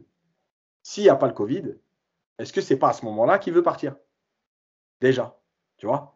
Donc tu ne peux pas avoir un plan précis en disant trois ans là, deux ans là, quatre ans là, parce que tu ne sais pas ce qui se passe dans le football économiquement, mais aussi physiquement. C'est-à-dire que tu peux très bien te blesser et, te, et reporter tout à un an. Mais par contre, son plan de carrière, il est établi. Le PSG, c'est un tremplin. La suite logique, c'est le Real. Ça, c'est clair et net. Donc, il ne peut pas raconter de conneries. La deuxième chose que je voulais, terminer là-dessus sur euh, Mbappé, entre, entre guillemets, c'est euh, l'histoire d'il se laisse toujours une porte ouverte. Mais, donc, les mecs te disent, il est franc, il est honnête, donc le mec t'annonce qu'il voulait partir fin juillet, qu'il a pris sa décision, que le, mercato ne change pas son envie de départ, etc. Et là, il te dit quand même que attention, attention parce qu'en fait, si le Real, il y a une crise économique et qu'il n'y a pas l'oseille, qu'est-ce que je vais faire Tu vois? Tu te laisses une porte, mais vraiment, tu n'as pas de face en fait. Moi, pour moi, en fait, alors juste pour remettre dans, le, dans le contexte, en fait, euh, dans le, je crois que c'est Jean-Louis Tour qui lui, qui lui dit, mais est-ce que est-ce que c'est envisageable encore de, prolonger? Alors lui répond par une, petite facétie en disant que il répond pas directement. D'abord, il prend l'exemple de Neymar. Il dit, oui, mais dans le foot, on sait jamais ce qui peut se passer. Est-ce que moi, s'il y a six mois, on m'avait dit que j'allais jouer avec Neymar, je l'aurais euh, avec Messi, je l'aurais jamais cru parce que pour moi, Messi, euh, c'était impossible qu'il quitte euh, Barcelone. Donc, il dit, je connais trop bien le football pour te, pour te répondre aujourd'hui, parce que la vérité d'hier, c'est pas celle d'aujourd'hui, celle d'aujourd'hui, c'est pas celle de demain. C'est exactement ce qu'il dit et je te laisse finir. Et donc, ça veut dire quoi? Ça veut dire que si il se passe des choses dans le monde du football, comme par exemple Barcelone, Barcelone, ils ont plus d'oseille pour recruter. Donc ça veut dire que si son rêve c'était d'aller à Barcelone et qu'aujourd'hui Barcelone, il se retrouve à plus pouvoir recruter, qu'est-ce que tu fais? Tu vois? Donc, il se laisse une porte ouverte, encore une fois. Euh, et, la dernière chose, on revient donc maintenant sur les supporters, la relation. Moi, je vais vous dire, en dehors des sifflets, parce que je pense qu'il y en aura, et c'est pour ça que je disais que le timing, il n'était pas bon. Parce qu'en fait, officiellement, on ne savait pas qu'il voulait partir. On se doutait, effectivement. Non, non, non, ah non. Leonardo l'avait dit après. Rappelle-toi, Leonardo a dit oui, il a demandé à partir. Ça, après, on avait la confirmation. Non, mais moi, je parle de lui. Lui, il ne l'avait jamais confirmé. Donc, qu'est-ce non, que non, lui, non. Bah, lui, de toute façon, pendant, pendant, le mercato, il a expliqué que de toute façon, c'était impossible qu'il parle. Donc, euh. Non, mais voilà. Donc, qu'est-ce que ça te coûtait d'attendre six mois de plus pour le dire? On s'en fout. Veux dire, maintenant, de toute façon, tu ne vas pas partir là demain. Donc, maintenant que tu l'as annoncé, qu'est-ce qui se passe si demain, dans un match, il y a une action, il ne donne pas le ballon? Qu'est-ce qui se passe dans un match si demain il ne fait pas les efforts? Donc il ne les faisait pas beaucoup, mais qu'il les fait encore moins. Qu'est-ce qui se passe demain si, euh, si euh, il rate deux occasions en quart de finale de Ligue des Champions? Ça veut dire quoi? Ça veut dire on se dit quoi? Mais moi je vais te dire, je suis à la place de Pochettino aujourd'hui. En vérité, j'ai le meilleur rôle. Parce que, et c'est pour ça que je voulais venir à Pochettino. Aujourd'hui, avec tout ce qu'il a dit, etc.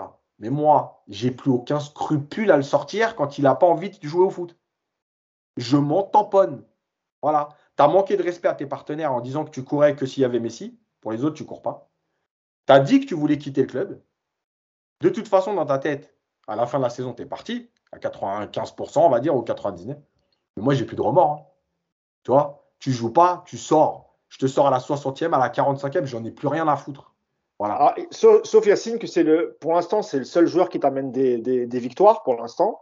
Euh, qui, a sauvé la fin de ta fin de saison dernière et qui depuis, le début, depuis le début, c'est lui le plus apte, on va dire, des trois, enfin, physiquement, dans le jeu, dans les stats, etc. Et que c'est compliqué pour euh, c'est compliqué pour euh, Pochettino de, de, dire c'est lui que je veux sortir parce que c'est c'est il est dans toutes les actions qui amènent des buts, même s'il n'est pas au but, il est soit avant dernier passeur, soit soit, dernier passeur. C'est compliqué. Et en plus, et après je te laisse finir, Yacine, il, laisse une porte ouverte, comme, on vient de l'expliquer, en disant que c'était pas complètement impossible euh, dans le foot aujourd'hui euh, bah, de pouvoir prolonger alors que j'ai dit que je voulais partir il y a, quelques temps. Donc euh, tous ces, éléments-là font que de toute façon, Pochettino, il continuera à lui faire confiance. D'une, parce qu'il est performant, et de deux, euh, pour espérer aussi euh, inverser la tendance et le faire prolonger. Je n'y crois pas une seconde. Je pense que Pochettino, quoi qu'il arrive, il a les points liés. C'est votre avis Moi, je moi, j'ai pas cet avis-là. Moi, je pense que, franchement, je, moi, moi, tout ce qu'il a dit là, et je parle même pas, alors, je parle même pas de la réaction du PSG. Parce que Leonardo, hier, il attaque un peu le Real. Ah, j'allais venir. Ah, alors, je, reviens. En fait, la seule réaction qu'a eu le PSG indirectement à cette interview, c'est juste le fait de, répondre à Florentino Pérez qui, juste après l'extrait qui avait été dévoilé lundi, a dit en gros, euh, en janvier, il signera chez nous. Il n'a pas pris beaucoup de pincettes. Euh, et ensuite, du coup, Leonardo a réagi en disant que ça fait deux ans que Madrid manque de respect au, PSG, qui rappelle que le mercato est fini depuis le, depuis le 1er septembre et que c'est un manque de respect de venir parler aux joueurs. Ça fait toujours rire quand on sait que Leonardo parlait avec Messi la saison dernière. C'est un exemple parmi d'autres, mais dans le foot, c'est comme ça, Yacine. Déjà, euh, surtout celui qui manque de respect au club, c'est Mbappé faut pas, faut pas non plus faire tout le temps le, faire passer pour une victime de, de, du Real.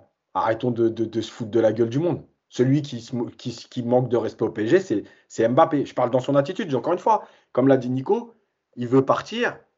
personne n'était prisonnier de personne. Hein. Tu avais un contrat. S'il y a arrangement euh, dans le transfert, c'est très bien. Si tu vas au bout, tant mieux pour toi, tu pars gratuit, tu prendras ta prime à la signature, etc. Il n'y a aucun problème là-dessus. Hein. Moi, je ne suis pas là du tout pour dire euh, ouais, il manque de respect parce qu'il veut partir mais dans son attitude là, dans son discours aujourd'hui, le 5 octobre, alors que la saison vient de commencer, etc., celui qui manque de respect, c'est Mbappé. Sur le, euh, pour, finir sur les supporters, Nico, un mot, on, a l'impression quand même que les, les, supporters du PSG, bah, notamment sur les réseaux, parce que c'est là où on voit un peu les, supporters s'exprimer. On a l'impression qu'ils en font beaucoup avec, euh, avec Mbappé, qu'il y, a une, il y a une haine. Et ce que tu disais tout à l'heure, Yacine, c'est-à-dire que le joueur, en vérité, il doit rien au club. Ben oui. Euh, quand, quand, il est au club, il est payé pour faire un boulot, il le fait. Euh, le, le, reste est terminé. On a l'impression que chez les supporters parisiens, de, de, depuis l'extrait qui est sorti lundi, parce qu'on parle que de ça sur, notamment sur, euh, sur Twitter, tu as l'impression que, que les supporters ne supportent pas euh, le fait que Mbappé veuille juste partir. Toi, tout à l'heure, Nico, tu as dit que c'était tout à fait normal, et moi, je te rejoins. Enfin, s'il veut partir, il a, il, a, il a ses raisons, il a, il a surtout le droit. Mais tu as l'impression, en tout cas, ce qu'on voit, nous, sur les réseaux sociaux, et notamment Twitter, que les, les, les, en fait, c'est ça qui agace plus les Parisiens. C'est le fait qu'ils veuillent quitter le club qu'il ait, l'ambition d'aller dans un club qui a, qui, a, qui, a, qui a, gagné beaucoup plus que le PSG, c'est le Real Madrid. Et on a l'impression qu'en fait, c'est ça qui est énervant, qui est frustrant chez eux, qu'ils voudraient, le garder à vie. Quoi. Je suis pas. Alors, honnêtement, je pense pas. Parce mm. que je te l'ai dit tout à l'heure, si tu demain, si, si l'été prochain, tu signes à Hollande, Mbappé, il va être oublié, mais en un match, quoi. Donc, je suis pas sûr que ce soit ce côté-là. Oui, mais là, c'est l'après, Nico. Moi, je te parle de maintenant. Oui, mais parce que euh, parce que euh, il, va un petit peu aussi aujourd'hui euh, devoir assumer ses déclarations. C'est lui qui a demandé euh, un gros projet sportif pour rester. C'est lui qui a demandé à ne jamais partir libre parce qu'il savait que le PSG avait, il devait beaucoup au PSG. Donc forcément que ça agace les gens. Comme ça a énervé quand Neymar en 2019 se veut se casser après deux saisons où il joue, il joue à peine 50% des matchs et il est out pour la Ligue des Champions. Évidemment que tu es frustré. Tu as des mecs comme ça à qui tu mets des ponts d'or, euh, tu leur offres un pont d'or et derrière, le mec, il, te, rend pas ce qu'il doit te rendre. Alors, je suis d'accord, Mbappé, sportivement, il n'y a pas grand-chose à lui reprocher en termes de stats. Il a porté l'équipe à de nombreuses reprises. Il a souvent été là quand Neymar était blessé. Il y a une attitude globalement qui est quand même assez rarement euh, à pointer du doigt. Et ça, on est obligé de le reconnaître. Mais c'est tout ce qu'il fait là depuis, euh, on va dire depuis six mois. Moi, personnellement, c'est ça qui m'énerve, c'est d'avoir dit pendant plusieurs mois je réfléchis à prolonger, mais euh, j'attends de voir l'équipe. Alors qu'en fait, on se rend compte aujourd'hui que c'est faux. Moi, je reste persuadé que Mbappé, depuis un an, veut se barrer, qu'il attend le feu vert du Real qui était emmerdé avec le Covid, qui l'été dernier n'a pas pu faire d'offre, qui ne savait pas s'il pourrait en faire une cette année, et que Mbappé, bah, il attend en gros que Pérez lui dise Ok, petit, tu peux lancer la machine. Voilà, c'est ça qui est agaçant. Après, euh, je vais le redire, qu'il veuille se barrer au Real, il n'y a aucun souci. Moi, c'est pas un joueur qui va me manquer, c'est pas un joueur qui, que je vais regretter, qui va me donner l'impression de, perdre quelqu'un d'important. Voilà, c'est un bon joueur. C'est pas un joueur qui, moi, je me suis, je me suis pas attaché à lui comme j'ai pu m'attacher à un Pastore, à un Lavezzi ou à d'autres joueurs comme ça.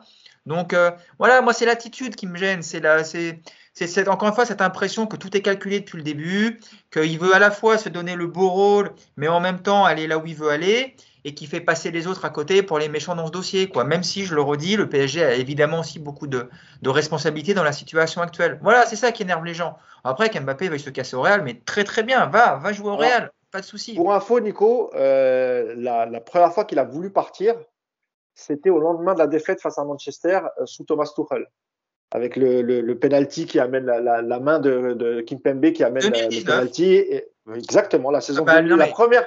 La première saison de. Le trophée UNFP, je veux des responsabilités ou ici ou ailleurs. C'était, tu peux pas être plus clair.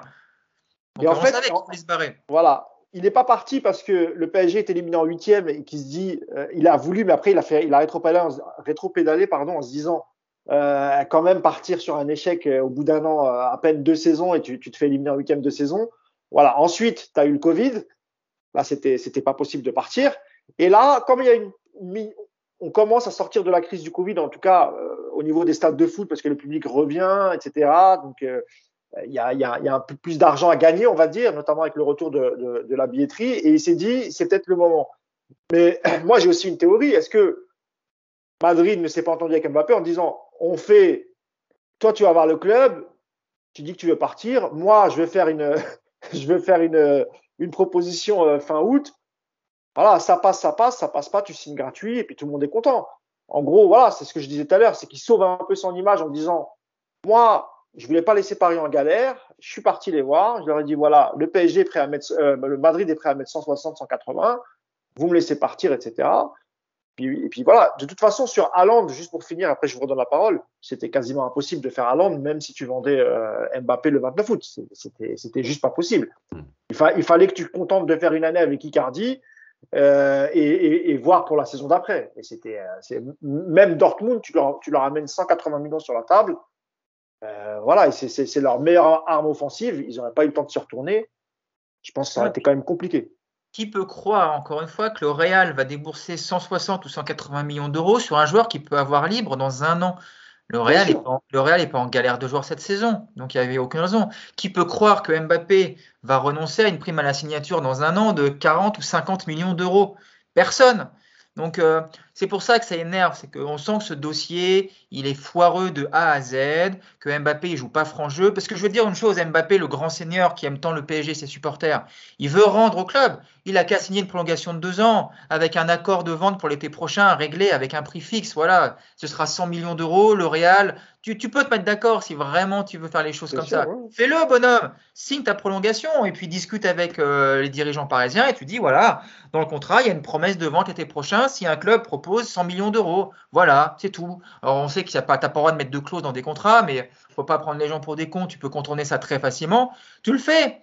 Tu le fais, il n'y a aucun souci. Mais évidemment qu'il va pas le faire. Mbappé, depuis le début, il veut partir au Real. Là, je pense que depuis. Euh, cette année, depuis, allez, on va dire depuis l'été dernier, quand ça n'a pas pu se faire, ils se sont mis en tête le clan Mbappé qui parte libre parce que le, montant du chèque à la signature, il va être absolument phénoménal. Et moi, je suis persuadé qu'il n'y a à aucun moment ni Mbappé ni L'Oréal n'ont envisagé que le transfert se, signe cet été. Ça n'a aucun intérêt. Deux choses, euh, Nico. A priori, le, le, père Mbappé serait plus favorable à ce que son fils prolonge au PSG et c'est plutôt sa mère qui le pousse à, quitter le club. C'est, je trouve que c'est quand même une information assez importante. Euh, parce que voilà, je pense que son père, lui, s'entend très très bien avec la direction du PSG et qui veut que son fils continue. Et il y a aussi le fait aussi peut-être que l'effectif du Real cette saison, ça a arrangé aussi peut-être euh, Mbappé. Il est, il est pas fantastique euh, l'effectif du Real et même euh, en termes de jeu depuis le début de saison. Voilà, euh, Ancelotti, on sait qu'il a perdu un peu de, de, sa superbe depuis quelques années. Voilà, il va faire ce qu'il peut pour cette saison, mais est-ce qu'on peut, on peut peut-être même envisager que le Real ne soit pas qualifié en Ligue des Champions parce que le niveau cette saison ne sera pas bon, parce qu'il n'y a pas de profondeur de banc et que peut-être pour lui, il se dit c'est peut-être mieux d'y aller la saison prochaine? Je ne sais pas. Euh, il nous reste ça. Attends, juste, pour revenir une dernière fois, après je laisse Yacine parler un peu, mais euh, par contre, comme Yacine disait qu'il se laisse une porte ouverte en cas où le Real ça se passe pas bien. Alors par contre, je veux dire un truc. J'espère pour Mbappé qu'il va pas commencer à chialer à partir de mars ou avril pour prolonger au PSG parce que finalement ça peut pas se faire avec le Real. Parce que si ça, ça se produit, j'y crois pas non plus une seconde. Mais admettons que ça arrive. Mais alors là, ça va être, mais on va, toucher le fond là. Donc j'espère vraiment qu'on peut pas arriver là. Hein. Nico, c'est possible que le, Real fasse une saison euh, cataclysmique, qu'il ne soit pas qualifié en Ligue des Champions, et là Mbappé il se retrouve un peu dans la merde. Il n'a pas signé au Real pour faire la Ligue Europa. Ce serait magique. pas dans les quatre premiers, franchement, j'y crois pas non plus quand même. Non. Oui, mais bon, c'est tout jamais parfois. Le Barça, oui. les quatre. Le Real. Euh, ouais. Il nous reste 5 allez, cinq minutes. Tu voulais ajouter une dernière chose là-dessus, euh, Yass Ouais, en fait, Avant que je, je vienne dans l'équipe de France L'incompréhension avec Mbappé, il y a deux choses. On a dit, bon, évidemment, il y a le timing de euh, j'ai annoncé, j'ai pas annoncé, je l'annonce maintenant, bref. Il y a une autre chose, c'est que on a, et nous aussi d'ailleurs dans le podcast, souvent, euh, on a répété que euh, pourquoi il irait au Real, dans ce Real-là, alors que le PSG est aujourd'hui, en tout cas sur le papier, plus à même de gagner la Ligue des Champions, etc. Et moi, j'en avais parlé quand j'avais fait le Club des 5. En fait, le, problème, c'est qu'on n'analyse pas les choses aujourd'hui correctement par rapport à ça. C'est qu'un joueur, si tu lui dis, tu peux gagner la Ligue des Champions, mais tu vas être numéro 3 dans la hiérarchie des stars peut-être dans deux ans la Ligue des Champions, mais tu vas être numéro un d'un championnat qui a perdu toutes ses stars. Je vous promets qu'aujourd'hui, le joueur, il préfère être numéro un et ne pas gagner la Ligue des Champions cette année. Et en fait, il y a aussi cette incompréhension, c'est-à-dire que pour, pour les suiveurs du foot euh, normaux, les supporters, se dire, le mec, il préfère aller dans un club qui est pour aujourd'hui, hein, je ne dis pas dans l'année prochaine avec les recrutements, aujourd'hui semble plus faible que le PSG. Mais comment c'est possible? Tu vois? Tu nous parles de compétition, d'état d'esprit, de, de gagneur, etc. Et tu vas aller dans un club qui est plus à même de perdre que le PSG. Tu vois? Et, en plus, le, niveau, le niveau de la Liga a quand même bien baissé depuis le départ. Bah, déjà de Ronaldo il y, a, il y, a, deux ans ou trois ans, euh, plus celui de Ramos, Messi, etc. Euh, le, flop, le flop du FC Barcelone, euh, le flop Griezmann. Enfin, il y a, y, a, y a, eu plein de choses qui fait que c'est vrai que c'est étonnant de se dire je vais aller en Liga dans une équipe qui est plus faible et dans un championnat qui, qui, qui faiblit sensiblement, alors que le niveau de la Ligue 1, on voit des belles choses, ça commence à monter. Sauf, a... Sauf qu'il sera numéro 1 de la Liga. Voilà, c'est Ce sera la star du championnat. Bon. Euh, dernier sujet, euh, il ne reste pas beaucoup de temps. Juste aborder l'équipe de France. Yacine, tu voulais, tu voulais en parler, mais je pense que, que, Nico aussi. Euh, deux choses, moi, qui, m'ont surpris hier, c'est-à-dire que, ce que ce que tu disais au début de podcast, c'est-à-dire que les mecs n'ont pas été au bout de l'interview quand ils ont posé des questions sur l'équipe de France. Euh, sur les explications données par, euh, par Mbappé, je les ai trouvées très très light. Il s'est contenté, contenté de dire, pardon, euh, on s'est loupé. À plusieurs reprises, les mecs reviennent un peu à la charge. Mais pourquoi, etc. Quelles sont les raisons? Ah, bah, on s'est juste loupé. Il y, a, y, a, y, a, eu ça et il y a eu aussi le, le sujet sur Olivier Giroud. Et toi, c'est une réponse qui t'a agacé, Yacine, quand il dit euh, moi, j'ai absolument rien contre lui. Euh, on s'est J'aurais voulu qu'on s'explique d'abord au lieu qu'il le fasse en public, qu'on le fasse en, privé. Il explique d'ailleurs que c'est pour ça qu'il a, qu'il a voulu répondre en public, parce mm. que Olivier Giroud avait parlé en public. Il a dit bah moi, j'ai voulu régler ça en, en, public. Et ensuite, il dit une phrase, et c'est ça qui t'a agacé. Moi, j'ai rien contre Olivier Giroud. Euh, il est à très peu, je crois qu'il a deux trois buts de battre le record de, de Titi. Euh, donc euh, voilà, moi s'il revient en équipe de France, je serais content pour lui. Et j'ouvre je ouvre la porte grande ouverte. et ça, ça t'a un peu gêné. Alors, je sais pas si tu veux démarrer par ça ou par, euh, ou par le, sa réponse sur l'élimination en huitième et les explications qu'il a eu à donner. L'élimination en huitième, je vais faire court. Il a dit une phrase, moi, pour moi, qui est tellement révélatrice de ce qu'il est, encore une fois. Euh, j'ai pas à l'euro, j'ai pas été aussi bon que j'aurais dû l'être. C'est-à-dire que tu as quand même été bon. je pense que, voilà, après, vous vous analysez comme vous voulez. Je veux dire, l'équipe de France, elle a été horrible. Moi, j'ai pas été aussi bon que j'aurais voulu. Mais en gros, j'ai quand même été bon. Alors certes, en termes de stats, il est, il est impliqué sur 5 décès de but. C'est ce que j'allais dire. Voilà, je pense encore une fois, on est dans les stats. Quoi. C'est-à-dire que si on est en termes de stats purs, ok, tu es impliqué sur 5 décès de but. Maintenant, dans le contenu de tes matchs, si tu veux, on peut les regarder ensemble. Tu vas voir que tu n'as pas été si bon que ça. Sur Giroud, bah oui, je suis désolé, mais cette phrase, encore une fois, je lui ouvre la porte. Mais t'es qui, toi? Non, mais toi, t'es qui, en fait? T'es es un joueur de l'équipe de France ou t'es le patron de l'équipe de France? Tu ouvres, la porte à qui? Mais moi, je suis Giroud, mais je vous jure que je l'ai mauvaise. C'est-à-dire que moi, je ne lui parle pas à lui. J'appelle RMC, je lui dis allô? Juste pour ça, il ouvre la porte à qui? D'accord? Il y en a qu'un qui peut m'appeler. C'est Didier Deschamps. C'est lui qui me dit tu viens en équipe de France ou pas? Et lui, il n'a pas à m'ouvrir la porte. Lui, il fait ce qu'on lui demande de faire en équipe de France. Mais t'es qui, sérieux, toi? T'es qui?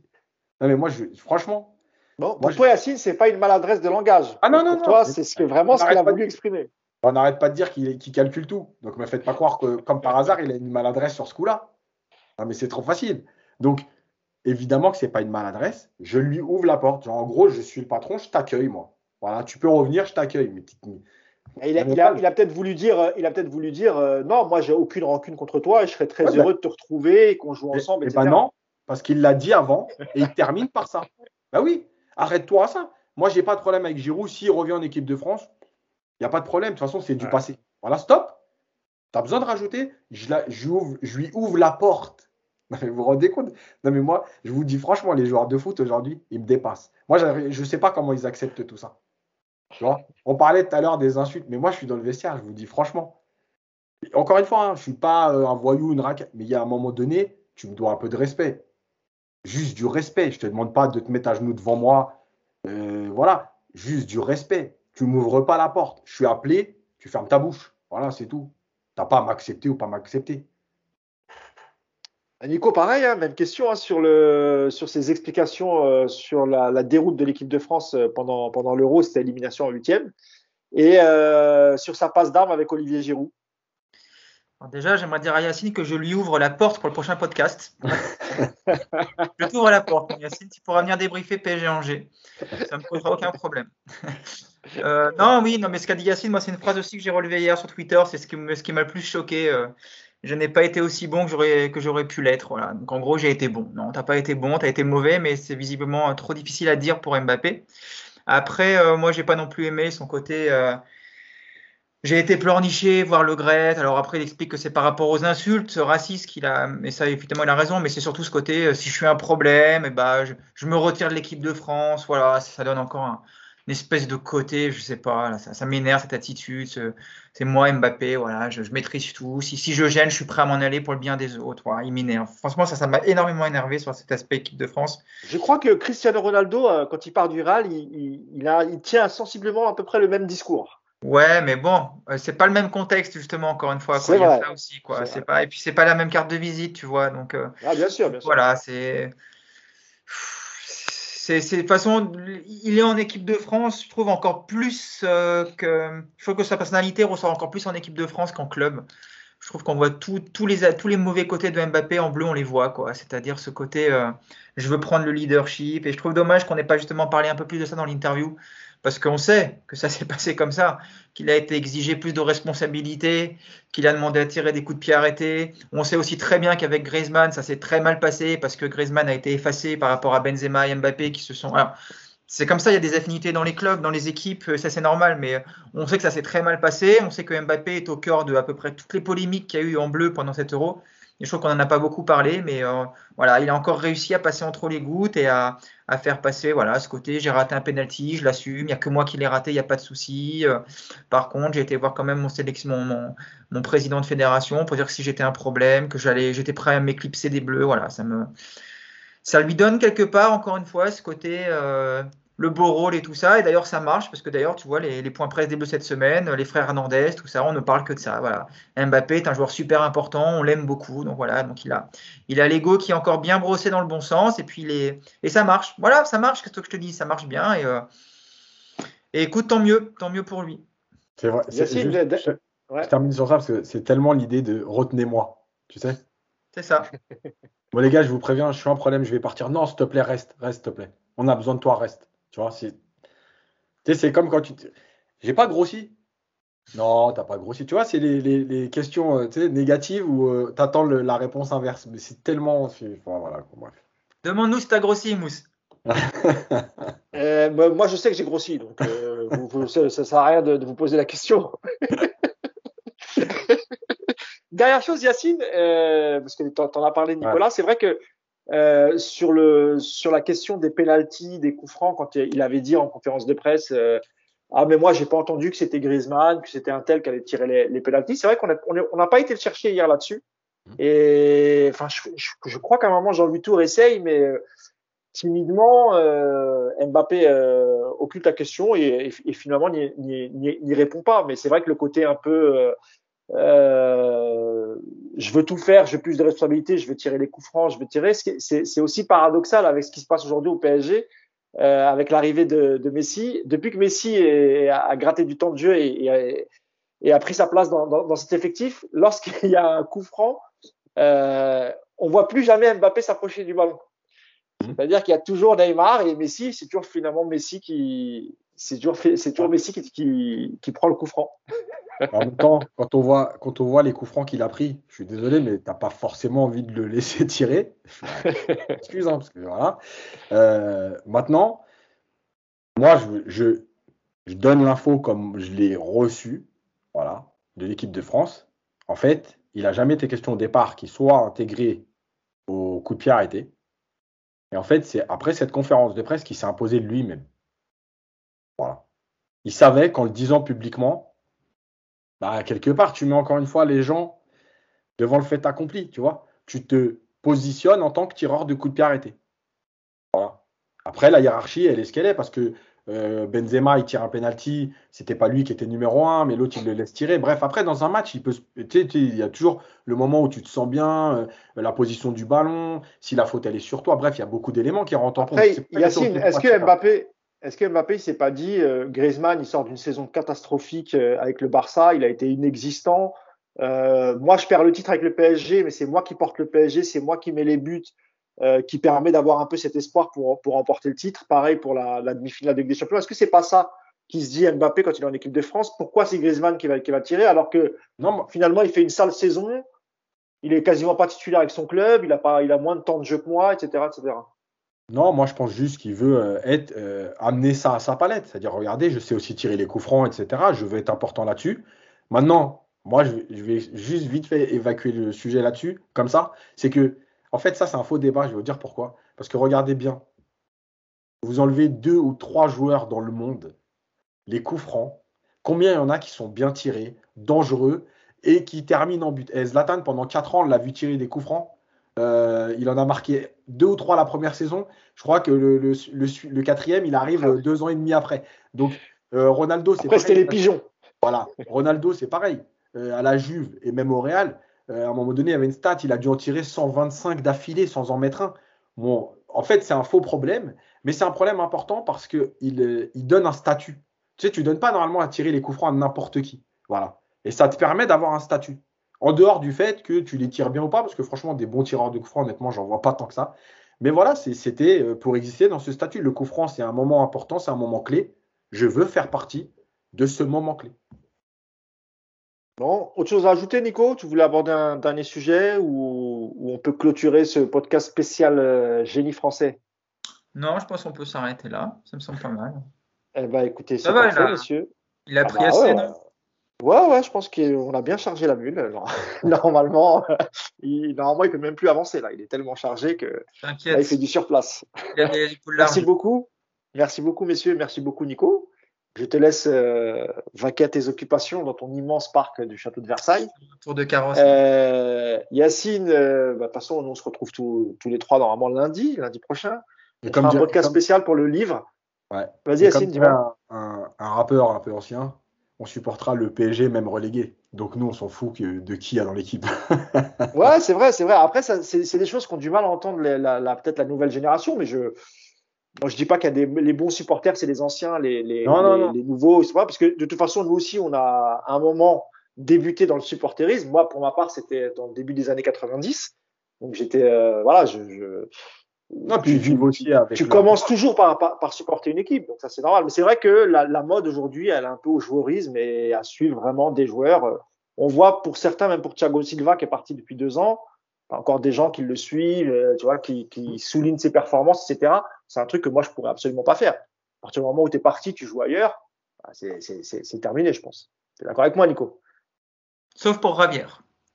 Ah, mais ça, c'est Javier. Euh. Moi, j'avais dit, j'avais répondu à quelqu'un euh, qui, me cassait la tête sur Neymar, qu'il faut absolument jamais critiquer.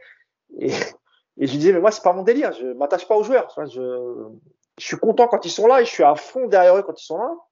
Une fois qu'ils sont partis, ils sont partis. Euh, voilà, je, m'en fous. Je peux le critiquer. Après, Javier, voilà, c'est Pastore, c'est c'est voilà, c'est particulier, on va dire. C'est très, très très particulier. Je, moi, j'ai adoré le joueur. Voilà. Je ne peux pas dire autrement. Il a été blessé, tout ça, machin, mais euh, voilà, humainement, tout ça, c'était, un joueur extraordinaire. Il y en a eu d'autres, hein, même, avant l'RQSI. Moi, par contre, je raconte ma vie. Hein, mais moi, j'ai adoré Néné. Tu vois, son passage au PSG, je l'ai, adoré, tu vois, parce que c'est un mec, voilà, c'est un mauvais perdant, c'est quelqu'un qui mouillait le maillot, qui, gueulait sur le terrain, mais qui avait vraiment une rage de vaincre incroyable. Et, voilà, il y en a eu d'autres même dans d'autres époques. Hein. Donc voilà, messieurs, je vous remercie. J'ai fini de raconter ma vie. Je vous souhaite une bonne fin de journée. Merci à vous de nous avoir suivis et euh, bah, on se retrouvera lundi hein, pour parler de l'équipe de France et aussi du dernier livre de Yacine. On, reviendra sur le dernier livre de, de, Yacine Amned, Les hors-jeux du football français, coup de gueule d'un éducateur. Et euh, je, le redis ici, on fait une rencontre spéciale. Donc même vous, amis du podcast, euh, il y aura une partie de de l'effectif du podcast qui sera, qui sera là. Je ne sais pas si Nico, euh, tu viendras nous, nous, faire un petit coucou. Mais ça se passe au Pub Saint-Germain, euh, métro Odéon, et de 15h à 18h, euh, il y a un échange avec Yacine Amned, avec l'équipe du podcast. Questions-réponses. Vous aurez la possibilité d'acheter son livre sur place et vous le faire dédicacer. Donc, on vous attend nombreux samedi prochain, 15h à 18h, au Pub Saint-Germain, et c'est métro Odéon. Pour l'adresse, vous trouverez ça sur Internet. Comédie. Est-ce que le livre est offert pour les membres du podcast? Parce que ça peut, ça peut me décider à venir, ça. Hein. je crois que oui.